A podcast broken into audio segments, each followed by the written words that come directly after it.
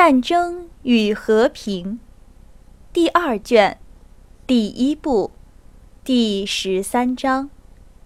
主播：鸡腿小木屋。那次舞会之后，尼古拉有两天没在家中遇见道罗霍夫，到他家去也没找到他。第三天，尼古拉接到道罗霍夫的一张便条：“由于你知道的原因。”我不再造访尊府，并即将归队。今晚略备酒菜，邀请了几位朋友，务请来英国饭店一聚。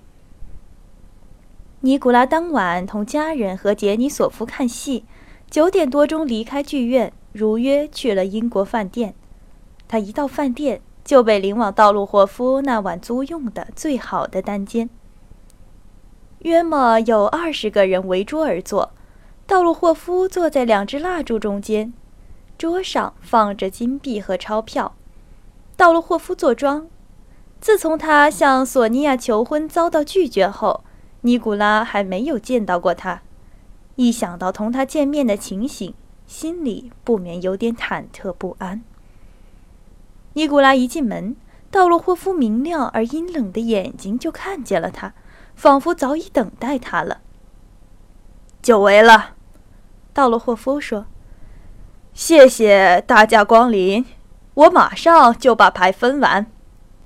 伊留什卡要带他的合唱队来。我去找过你了。”尼古拉红着脸说。道洛霍夫没有回答他。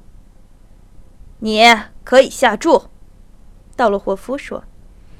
尼古拉这时想起同道洛霍夫的一次古怪谈话。当时道洛霍夫说：“只有傻瓜才靠运气赌钱。你是不是怕同我赌钱？”道洛霍夫说，仿佛猜透了尼古拉的心思，微微一笑。尼古拉从他的笑容中看出了他的情绪，这种情绪表现在俱乐部的宴会上，表现在最近一段时期里。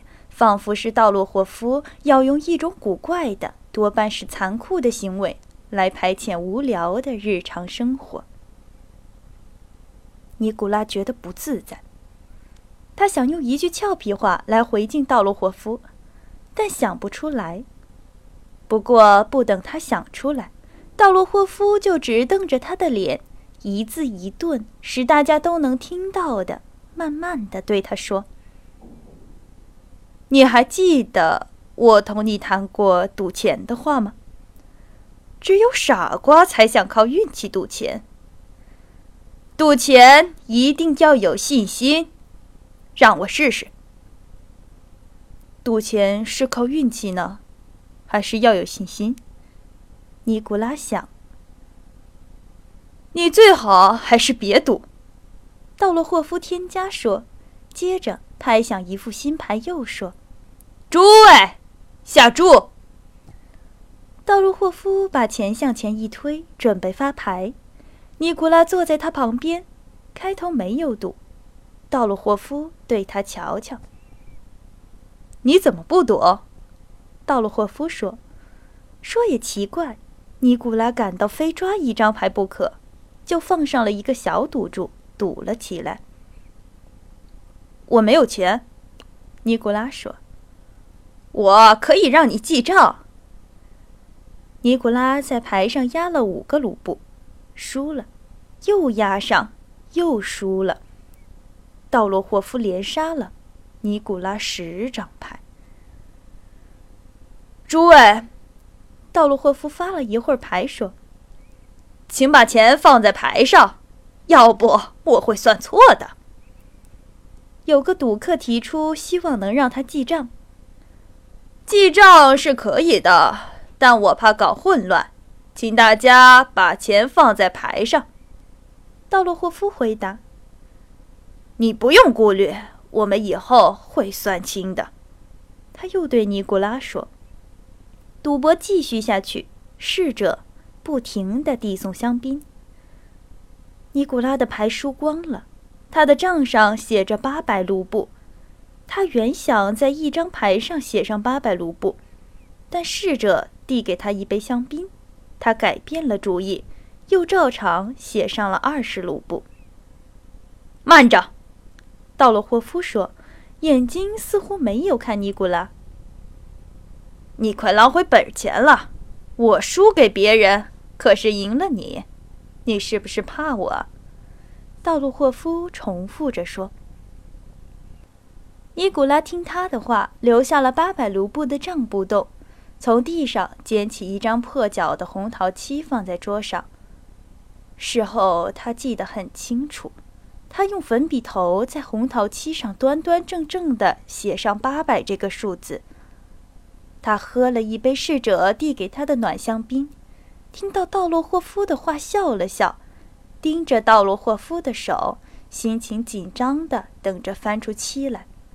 这张红桃漆对尼古拉可是关系重大。上星期日，罗斯托夫伯爵给了儿子两千卢布，他一向不愿提到经济拮据，但这次还是对儿子说：“五月以前只能给他这么多钱。”要他节省一点。